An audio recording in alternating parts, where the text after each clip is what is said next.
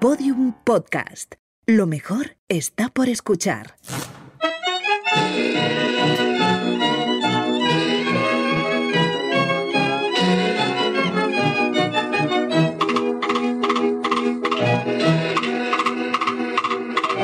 Hola campaneras, espero que estéis bien cuidándoos y cuidando. Yo soy Lidia García y confío en que tengáis el cuerpo animoso y retrechero porque hoy arrancamos a pasear juntas de nuevo por las entretelas de nuestra música. Me gusta imaginármelo como un paseo de verdad. Algo así como que te ofrezco un brazo en jarra y te digo aquello tan castizo de enebra prenda que a mí la verdad, hija mía, si no me lo dicen así, yo no me agarro de un brazo ni de coña. Pues así, del bracete, emprendemos la marcha.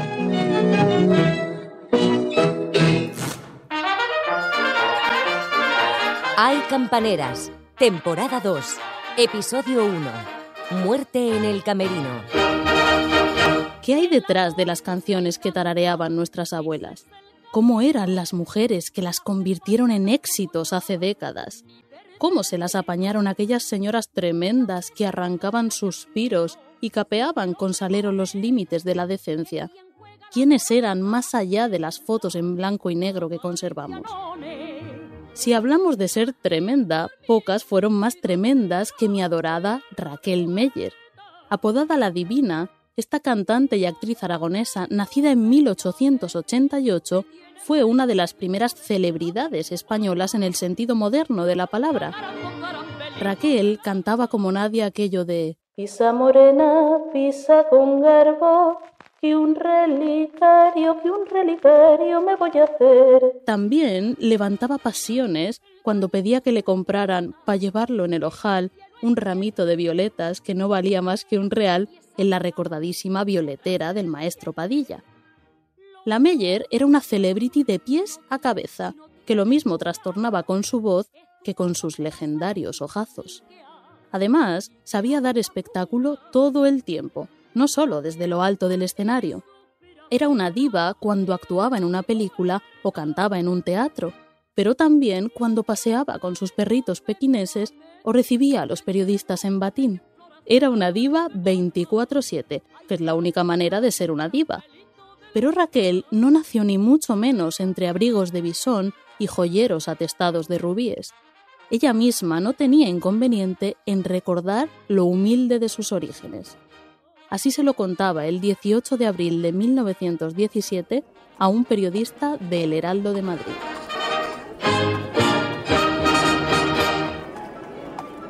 ¿Qué fue usted antes de ser conversadora musical? Una infeliz, vivía en el limbo. ¿Y dónde estaba ese limbo? En Barcelona, en un taller. ¿Y qué hacía usted en el limbo?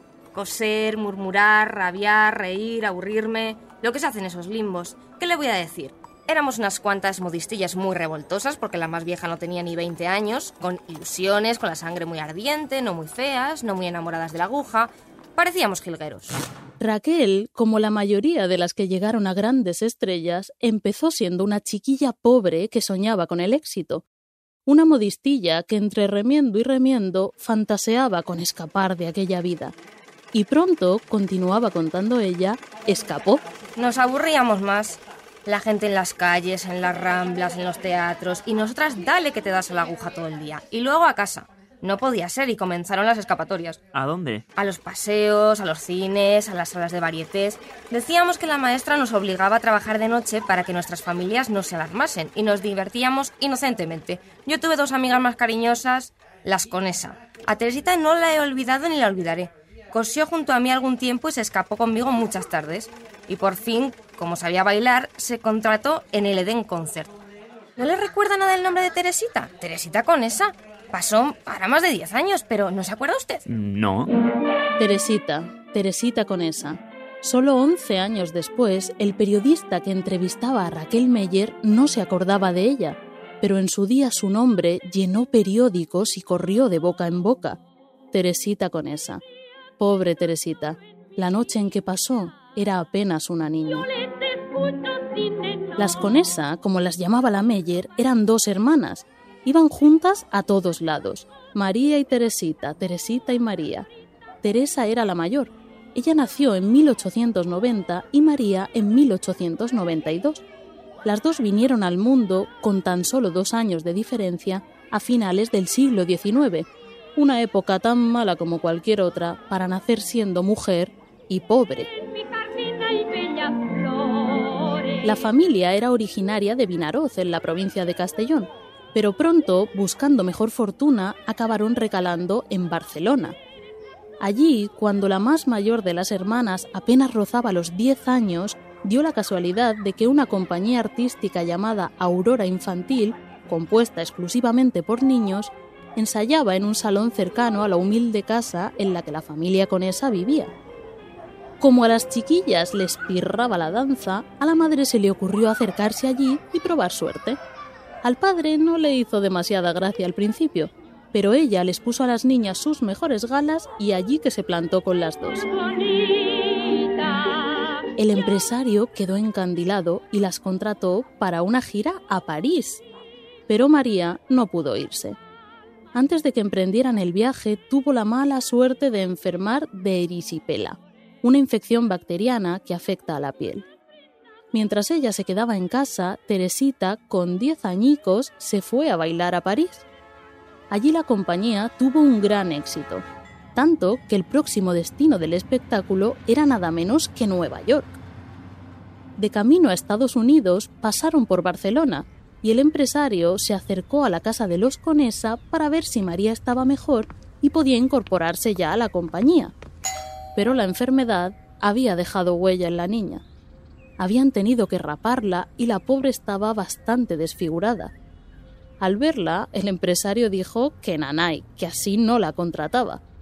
Entonces, muy seria, la matriarca de los Conesa le espetó. Si no se lleva usted a esta, me trae a la otra, o las dos o ninguna. Y se fueron las dos.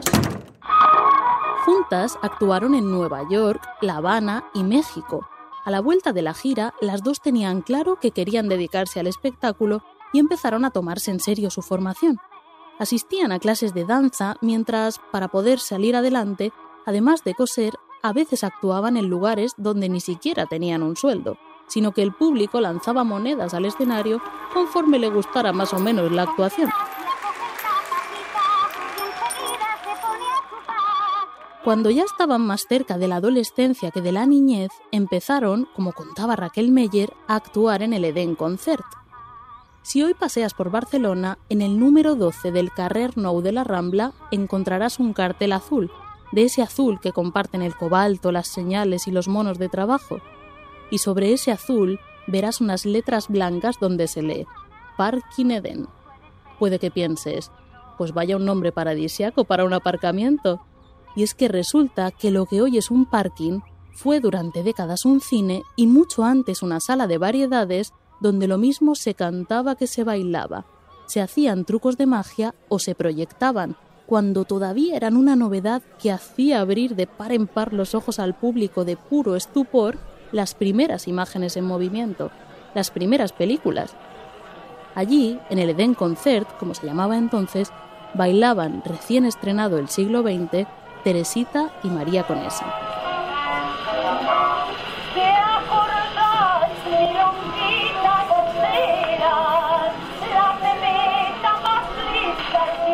Entonces eran tan jóvenes que era ilegal que actuaran y en ocasiones incluso tenían que anunciarse con distintos nombres para no ser descubiertas.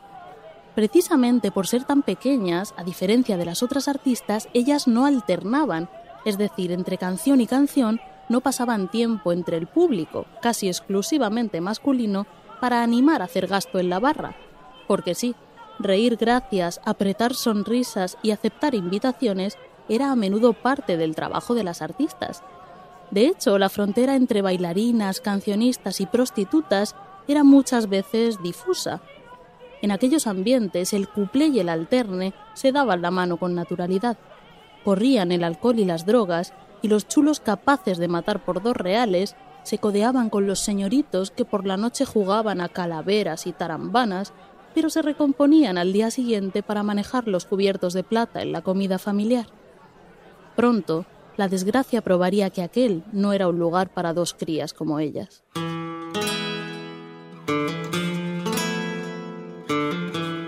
Pero para hablar de aquella tragedia vamos a empezar por el final. En 1975, casi 70 años después de aquellos bailes en el Edén Concert, una María Conesa ya anciana concede una entrevista a la televisión mexicana. En ella repasa toda su vida y su carrera artística. ¿Por qué en México?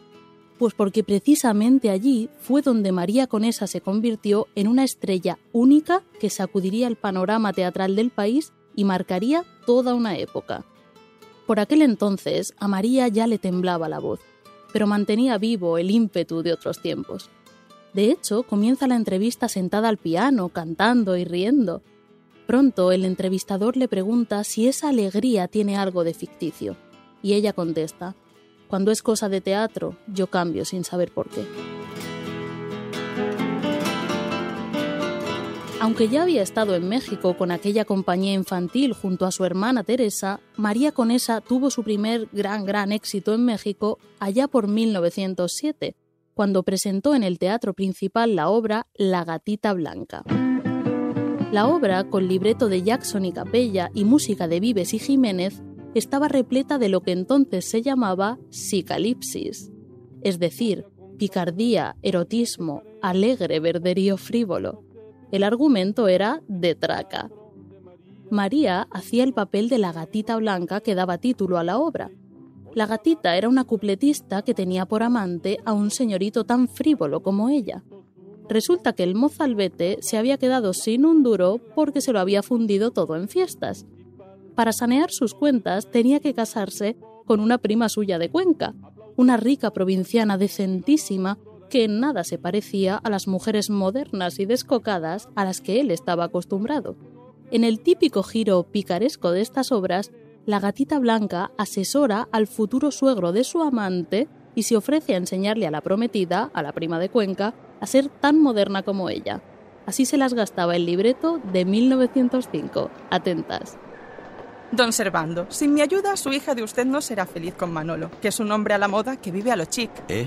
No entiendo una palabra. Que a su hija de usted la pongo yo como nueva en cuatro días. ¿Usted? Es mi especialidad. Su hija de usted será tímida, candorosa, educada en la escuela antigua. Tendrá vergüenza, de seguro. Como no lo haya perdido desde Cuenca a Madrid.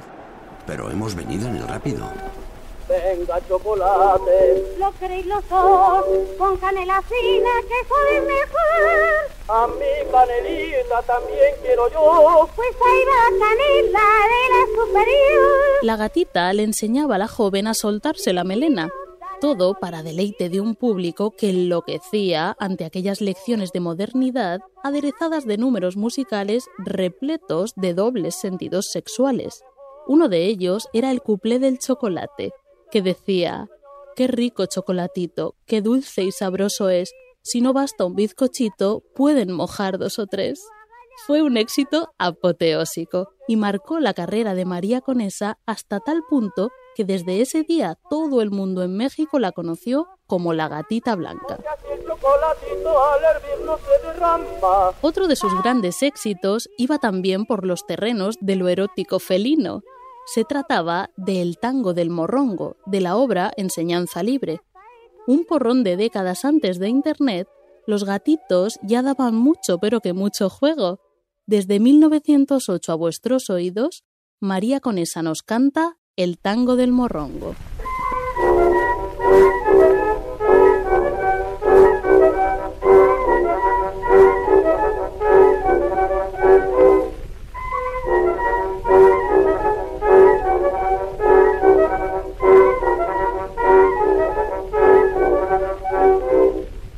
Y dale, yo tengo un morrongo que cuando la farda y así me lo pongo. Arza y toma, yo tengo un menino de cola muy larga, de pelo muy fino. Si le paso la mano al indino, se tira y se encoge de gusto el menino. Y le gusta pasar aquel rato, ay, alfa que toma, que pícaro gato. Ay, qué fino, ay, qué fino, el pelito que tiene el menino. Ay, morrongo, ay, morrongo, qué contento que así me lo pongo. La conesa trastornó al público con aquel gatito tan poco sutil, porque no me diréis que lo de que el menino se estira y se encoge de gusto si le pasas la mano era demasiado difícil de entender.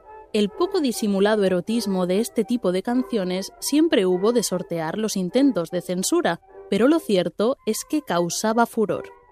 La conesa cultivó esta picaresca con mucha gracia y entendió perfectamente las necesidades eróticas del público de principios del siglo XX. Así lo resumía el escritor Carlos Monsiváis. Al llegar a México, la conesa obra milagros. El género chico, entonces en grave crisis, se salva con su sola gracia y su malicia. Al instante, ella lo comprende. En un medio reprimido, las alusiones divertidas al sexo son escenificaciones clásicas del orgasmo colectivo. Ser audaz es pronunciar con malicia una frase y ya el espectador inventará su contenido verdadero. Los espectadores mexicanos adoraban esa malicia pícara de María, abarrotaban cada día el teatro y la aclamaban sin cesar. Para entender hasta qué punto llegó la fama de María Conesa en la época, vamos a viajar a Ciudad de México. Desde allí nos habla la historiadora Carmen Saucedo Zarco. Fue la tiple que por más años se mantuvo en la preferencia del público y su fama llegó a ser tanta que su nombre llegó a ser casi tan conocido como el del presidente Porfirio Díaz. En plena revolución, se atrevió a hacer sátira política y aunque provocaba el enojo de algunos políticos, no se atrevieron a censurarla. Los cultos la despreciaban, las buenas conciencias se santiguaban y se murmuraba mucho de su reputación. Prácticamente actuó hasta el último día de su vida. Su popularidad resistió el tiempo, tal vez porque su gracia y buen humor eran más fuertes que las desgracias políticas de la nación que hizo suya. Tal era la fama de María Conesa en la época que el periódico mexicano La Patria publicó el 5 de mayo de 1908 una nota en la que, con tono jocoso, describía al conesista como todo un tipo nacional, una especie identificable con sus propias características y costumbres. El conesista participa de los más grandes ejemplares de constancia y arrebato. Goza de éxtasis, delirios y alucinaciones. Forma una secta tan especial que se reconocen los miembros entre sí con una sola mirada. Cualquiera que haya tenido una relación mínima con ese dislate que habitualmente son los clubs de fans sabe que esto no es nada exagerado. No lo era en 1908 ni lo es ahora. Un fandom siempre es un fandom, ya esté formado por señores con chistera o por adolescentes que defienden a su ídolo en Twitter como si la mismísima vida les fuera en ello. Ojo que yo estoy completamente a favor de este delirio, vamos, tendríais que verme en un concierto de la Pantoja. Pues el conesista, como el pantojista, también hacía sacrificios para ver a su diva. El conesista se abstiene de todos los goces, como el místico, salvo el de la contemplación. Come poco, si el estado pecuniario lo exige.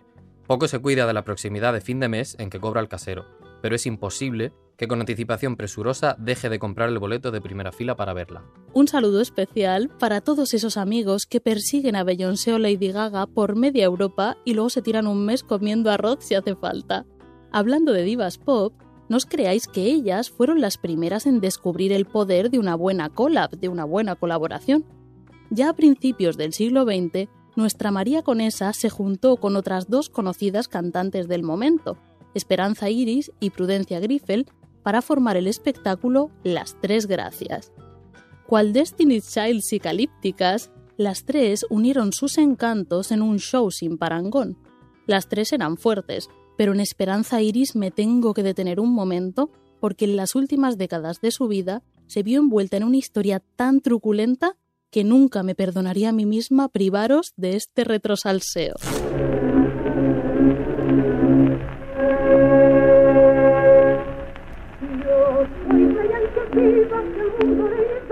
Resulta que cuando Esperanza era una respetada señora de 50 años que con su impresionante carrera se había ganado a pulso el sobrenombre de la reina de la opereta, se casó con un veinteañero aspirante a cantante. La verdad es que el señor se portaba regular con ella. Cada vez que ella lo pillaba en una infidelidad, cosa que sucedía muy a menudo, él le pedía perdón con carísimos regalos que pagaba con el dinero de ella y Esperanza, haciendo honor a su nombre, siempre le perdonaba. Al tipo solo le importaba el parné, y pronto no se conformó solo con darle palos a la pobre vedette. Conoció a un reputado estafador y juntos urdieron un plan para ganarse unos buenos pesos, a una costa de cargarse por el camino a varias personas. Atentas porque la movida es mayúscula. El plan criminal consistía en engañar a varias personas ofreciéndoles un puesto de trabajo en la ciudad de Oaxaca, mientras contrataban a su nombre seguros de vida de los que el joven cantante y su socio eran beneficiarios. La idea era poner una bomba en el avión que trasladaba hasta Oaxaca a los pobres infelices, para que cuando murieran ellos pudieran cobrar las pólizas del seguro. Incluso regalaron a las futuras víctimas pulseras de plata grabadas para facilitar la identificación de sus cadáveres y cobrar la pasta sin impedimento alguno. Así lo hicieron, al menos lo de poner la bomba en el avión. El resto del plan no les salió del todo bien. La bomba estalló antes de lo previsto, y aunque hubo un muerto y varios heridos, ninguno de los asegurados falleció, y pronto se descubrieron las intenciones de este par de pajarracos. Los dos fueron a la cárcel, y ganándose el amiga date cuenta definitivo, Esperanza Iris también perdonó a su marido por aquello iba a visitarlo con frecuencia e incluso colaboró con las funciones de zarzuela que él montaba con otros presos. En este surrealista suceso se basó la película Pum, dirigida en 1980 por José Estrada, donde el papel de la veterana cupletista lo hacía una de mis personas favoritas del mundo, la sin par Olga Ramos. Estoy sana de mi garganta y mi puchunguito me da esta muestra de amor.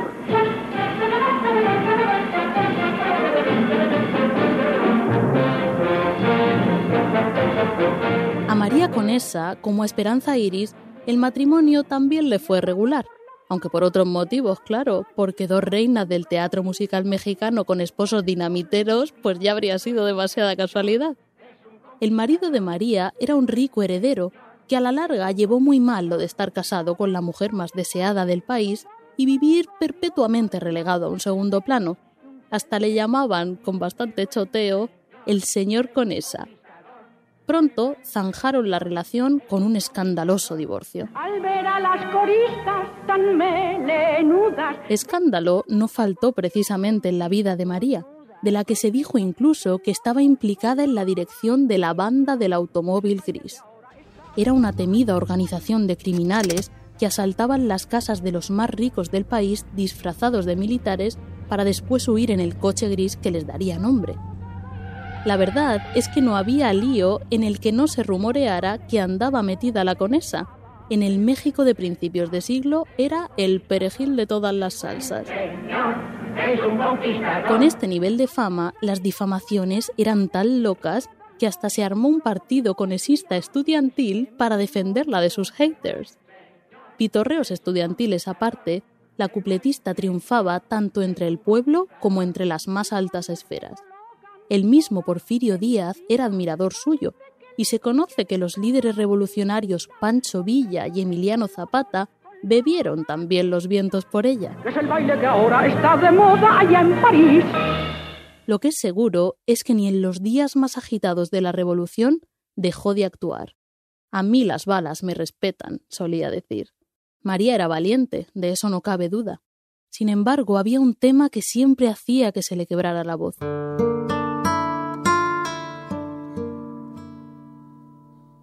Antes os hablaba de la entrevista que concedió poco antes de morir a la televisión mexicana, aquella en la que el periodista le preguntó si no había algo de impostado en su alegría. María reconocía ser una mujer triste, menos cuando se trataba de teatro. Soy triste, pero me gusta coser, me gusta leer y me gusta ensayar mis obras y mis cuplés, decía con una sonrisa.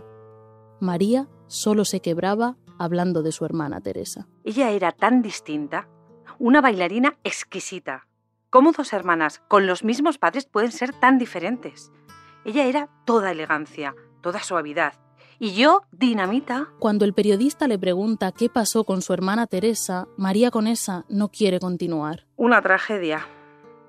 Si me permite, suprimimos eso para poder seguir hablando. Si no, no puedo seguir hablando. Me conmuevo. Yo vivo de milagro. Vamos a dejarlo. Porque me pongo triste y no podemos hablar. Y hablando de teatro, yo soy muy alegre y no quiero cosas tristes ahorita. Lo contrario que hacía Raquel Meyer en aquella entrevista con la que comenzábamos el episodio. La divina parecía deseosa de hablar. ¿No le recuerda nada el nombre de Teresita? Teresita con esa. Pasó ahora más de 10 años, pero ¿no se acuerda usted? No. Entonces le pondré al corriente en un minuto. La zarina odiaba a Teresa, no sé por qué. Y Teresa coqueteó con un hermano de la zarina que era un indecente chulo. Y una tarde, la tarde a la que me refería, se enzarzaron las dos. A la conesa, que empezaba, no la aplaudieron con gran entusiasmo y la otra pretendió dejarla en ridículo. ¡Qué ovación, mujer! Y Teresita, avergonzada, le contestó una barbaridad. Es que mis amigos no aplauden como los tuyos, porque yo no soy tan complaciente como tú. ¿Para qué lo dijo? La zarina, que enrabió a su madre, volvió loco el hermano, ayudado por la vieja, y momentos después el chulo asesinó a navajazos a Teresa. Fue el 26 de febrero de 1906. Nos pillaron solitas en un momento. Contaba María Conesa al periodista con la voz completamente entrecortada, rememorando la tragedia casi 70 años después. La zarina, la veterana cancionista que en ese momento reinaba en el Edén Concert, buscaba pleito a todas horas y tenía, decía, un hermano y una madre muy fieras. Parece que fueron celos profesionales, aunque la prensa de la época no tardó en sugerir un mucho más suculento móvil sentimental. Esto se leía al día siguiente en el Correo Español. Crónica Negra, los asesinos de mujeres. Ayer fue asesinada por su novio en Barcelona como lo fue no hace mucho otra compañera suya, Rosita de Oro, una bailarina de un teatro llamada Teresa Conesa. El criminal es hermano de otra artista del género ínfimo, llamada Lazarina, muy conocida en Madrid, y asestó a su víctima dos puñaladas. Teresita Conesa tenía 15 años y el móvil del crimen dícese que han sido los celos. Las niñas estaban solas en el camerino porque la madre se había ido a darles de cenar al padre y al hermano. Les advirtió de que no se movieran de allí mientras esperaban su próximo turno, y en cuanto se quedaron solas, allí se presentaron Lazarina, su madre y su hermano. Él se abalanzó sobre ellas navaja en ristre. Se ensañó primero con Teresita, pero para cuando quiso atacar a María, ya había acudido el valiente del teatro. Así se llamaba entonces a los porteros especializados en desalojar borrachos y frenar reyertas. El valiente, amenazándole con una pistola, pudo pararle, y así salvó a María de correr la misma suerte que su hermana. ¿Cómo superó aquel tiempo? le preguntaba el periodista a María en la entrevista de 1975. Ese tiempo para mí sigue viviendo, decía ella. Se quedó seis meses muda de la impresión, pero un día recuperó la voz, aquella voz con la que tanta alegría pícara repartiría después. Huyó de España alejándose de la tragedia y acabó instalándose en México, donde se convirtió sin discusión en la estrella más grande de su tiempo.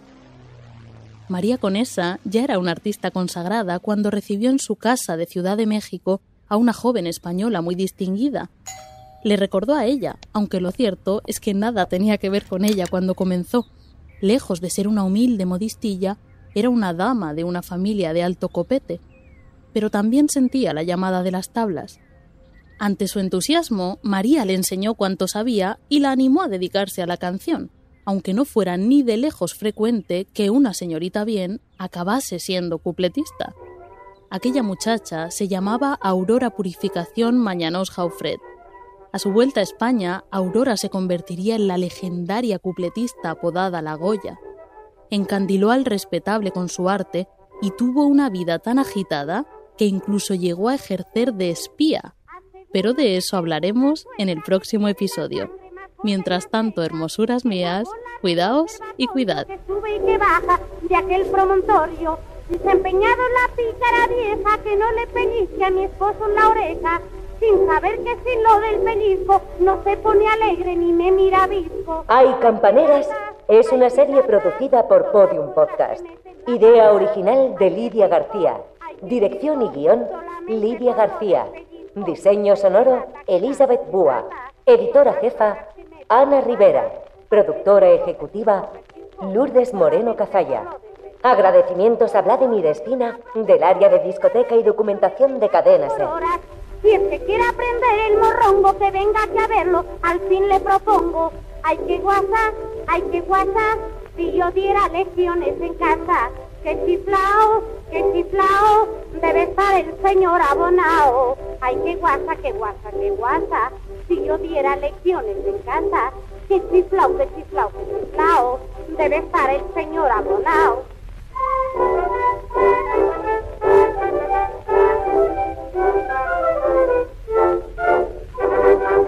Todos los episodios y contenidos adicionales en podiumpodcast.com.